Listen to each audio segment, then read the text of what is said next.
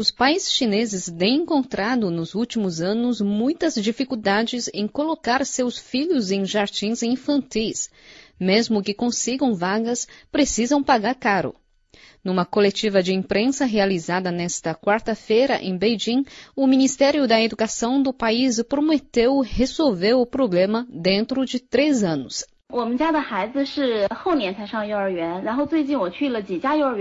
Meu filho vai entrar no jardim infantil depois do ano que vem, mas as escolinhas perto da minha casa me informaram de que as vagas já estão todas ocupadas.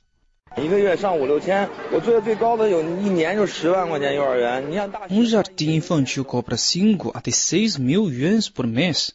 Ouvi dizer que alguns cobram até 100 mil yuans por ano. É mais caro do que as universidades. Para muitos chineses, encontrar uma vaga para seus filhos num jardim infantil já se tornou um grande desafio. Segundo Zhang Fuzhi, diretor do Departamento da Educação Básica do Ministério da Educação, existem vários problemas na educação pré-escolar. Entre os mais preocupantes, a falta de recursos financeiros e a baixa qualidade de recursos humanos. Ele prometeu que o país resolverá tudo isso dentro de três anos. 在经过三年的努力呢，在全国范围内呢，基本建成呢 Daqui a três anos, o país estabelecerá uma rede nacional de educação pré-escolar para prestar serviços ao público. Os países chineses encontrarão fácil acesso para seus filhos e não precisarão pagar muito dinheiro para isso.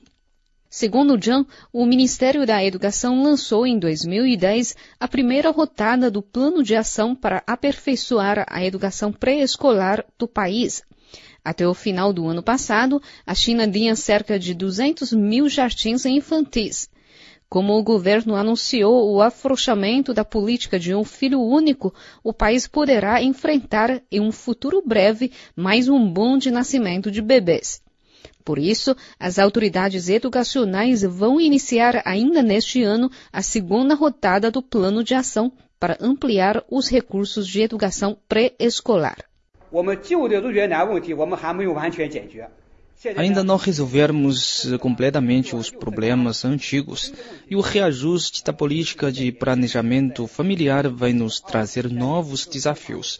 Nós vamos levar em consideração a nova situação ao elaborar a segunda rodada do plano de ação.